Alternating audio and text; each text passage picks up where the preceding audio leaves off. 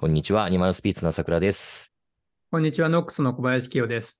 はい、エえー、そのまんま同日に撮っているので出てもらってますけれども、ゲストはこの方です。あ、はじめまして、あの、ジプシーの玉井と申します。よろしくお願いします。お願いします。で、クイックに一本撮ろうということで、何でしたっけ？テーマは。はい、テーマはですね、あの、まあ、カラさんがやってるジプシーというデザインスタジオは、まあ、アンドリーセンとか、まあ、セコイアとか、まあ、アメリカのトップティアの VC の、あの、投資先を、あの、多く、まあ、それを、そこに主の、あそれ、その人たちを主なクライアントとして、えー抱えているデザイン会社なんですけど、で、まあ、カラさん曰く、まあ、その、彼ら、まあセコイアとかと、えーアンドリーセンとかの投資先にはある程度共通項があると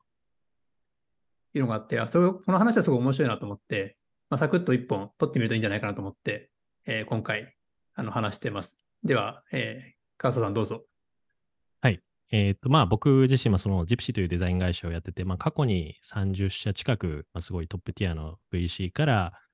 あ出資を受けたスタートアップの支援みたいなのをさせてもらったんですけど、まあ、各種、まあ、シードからシリーズ A、シリーズ B に進んでいくスタートアップって、まあ、うまくいくスタートアップのアイディアだったり execution の部分にまあ共通点ってあるなと思ったので、まあ、それをちょっと2点今日ご紹介をさせていただきたいなと思ってます。でまず1点目っていうのが、まあ、大企業の中にで存在していた問題を内部で解決できないからスピンアウトして外部資金を入れて取り組むっていうスタートアップですね。で、結構ここに、まあ、そのトップティアのお金ってすごく集まってるなっていう肌感はあって、で、まあ僕のクライアントで言うと、例えば、そうですね、まあ何社かちょっと事例を挙げさせてもらうと、リプレイっていう、まあそのソフトウェアのバグを直すためのツール、まあ、ディバグのスタートアップですね。これすごく伸びてるんですけど、まあこれどこから来たかっていうと、その Firefox の Mozilla っていうブラウザあるじゃないですか。そこのインスペクターツールを作ってたチームなんですよね。で、まあ、そもそもこのソフトウェアのなんかバグ、フロントエンドのバグをやるときで、このインスペクターツールみたいのを開けて、みんなディバグをするんですけど、まあ、そもそもこれって、なんかもっと効率いい解決の仕方ありますよねっていうことでスタートアップでやって、まあ、そこもすごいアンドリーセンとかが入って、で、もう一社、もう何社かどんどん事例を上げていくと、まあ、最近やったのはそのモダンファイっていう会社ですね。で、去年、一昨年まあ、シリコンバレーバンクの破綻とかがあって、まあ、そのそもそも銀行が流動性を確保する方法がないっていうので、まあ、そのちゃんとその銀行、銀行同士のデポジットマーケットプレイスをスタートアップとして作ればいいんじゃないかっていうのがあって、これもちゃんとその銀行セクターで、その現場で働いてた人がスピンアウトしてやった会社で、まあ、ここもすごくシードからシリーズ A、シリーズ B ってすごく順調に進んでいて、まあ、あとは、えっと、まあ、あの、日本人でも有名な、そのロバストインテリジェンスという会社ですね。えっと、まあ、ソフトウェアにバグを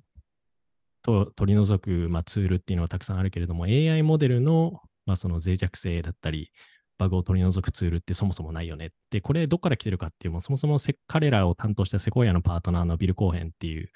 方がもともと Google で勤めていて、その時にまあその Google の社内で AI モデルが何度も壊れるっていうところを結構目の当たりにしたんですよね。うんで、その何十年も前にこの AI のモデルが壊れるのであれば、その AI が普及して、一般の人たちがその AI モデルにを使って何かを作ろうとするときに、まあ、同じようなニーズが出てくるだろうねっていうことで、まあ、そのテーマをもとに、まあ、ロバストインテリジェンスというところへの投資に至ったっていう話もあったりとかして、まあ、結構、で、僕の中で、あの、ジプシーのクライアントの中で一番うまくいっているのが、まあ、コーテックスっていう、まあ、また別の会社ですね。これは、まあ、その、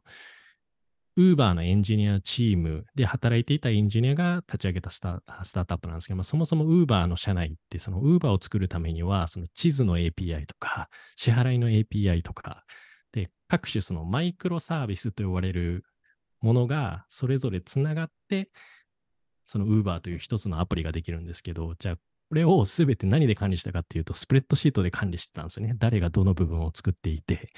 で、どういうデータをもとにどういうことをやっているのかっていう、まあ、そもそもエンジニアのどのデータを使って誰がどういうふうに担当しているのかっていう管理する部分がそもそもなかったっていうので、彼らはそのエンジニアのポータルっていうものを作ってスピンアウトして、そうですね、彼はもともと YC、その後シリーズ A でセコイアが入って、で、こ今年に入ってシリーズ B も35 million ぐらい調達をして、すごく伸びてる会社で、やっぱ共通してやるのは、やっぱその大企業の中で解決できなかった問題を彼らがスタ、彼ら自身がスタートアップとしてやるっていうのがあるなっていうのが主な1点目ですね。ちなみに2点目はサクッと。はい。2点目に関しては、まあ、セカンドタイムファウンダーだったり、まあ、その、そのファウンダーに対する、まあ、そのい1ドルの価値から得られる、まあ、その価値の創出量の高いファウンダーっていう方が正しいですかね。例えば、まあ、ファーストタイムファウンダーよりも second-time founder の方が同じ1ミリオンでも多くの結果を出せるように、やっぱその、まあ、その資金に対する価値の創出量ができるだけ高いチームに募集をしたいっていうのがありますね。はい。うんうんうんうん。なるほど。今日ちょっと時間の都合であと4、5分でユースケが出ないといけないから、ユースケのコメントを。以上です。あ、この2点ですか？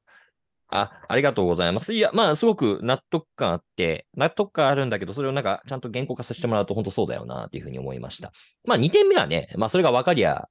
あの、苦労はしないというか、感じではありますけれども、やっぱり日本においてもシリアルアントレプレーナーってものすごく人気だし、まあ、そのシリアルっていうのは、まあ、成功してる人であれ、失敗してる人であれ、まあ、その失敗の仕方からの学びが大きい人だったら、そりゃ、より評価されるよね、っていうのはとてもよくわかります。で、っていう目の大企業の中に存在する問題を内部で解決できない。あるいはそれってなんか他でも共通する課題だよねっていうところに目をつけてスピンアウトするってすごくすごくあるよなと思っていて。で、